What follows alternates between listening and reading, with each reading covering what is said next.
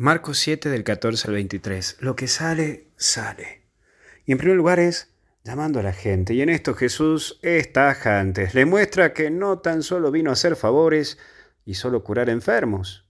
Vino a dejar un mensaje y claro. Que la religión no es más que Dios y que los externas o las cosas externas no las ve Dios o no las toma tan en cuenta, sino más bien el corazón de las personas.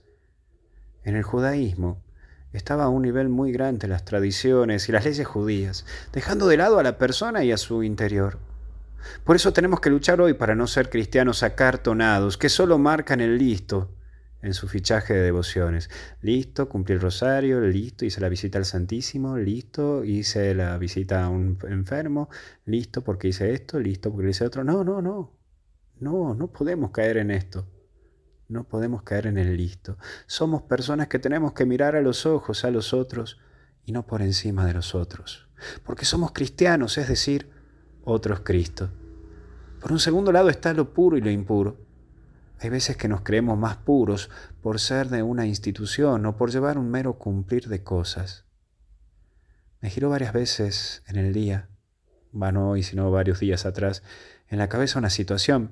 Mira, hablando con una persona integrante de un grupo parroquial, le explicaba que había una nueva encargada de área. Y ella me dijo, no, me parece. Y le dije, ¿por qué?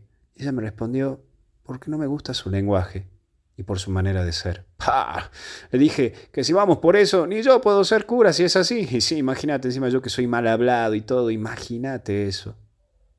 Miremos la cruz. Jesús dio la vida por todos, por vos, por mí.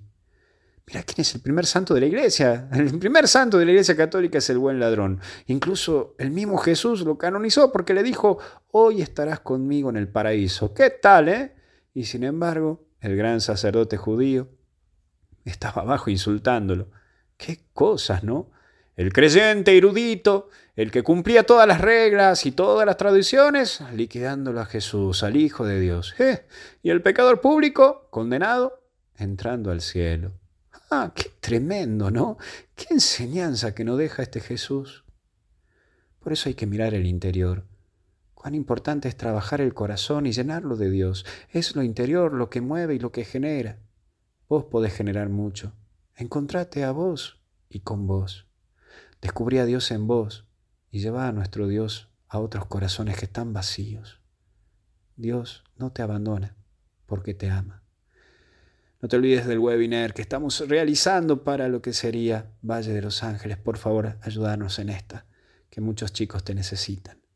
Que Dios te bendiga en el nombre del Padre, del Hijo y del Espíritu Santo y hasta el cielo no paramos. Cuídate.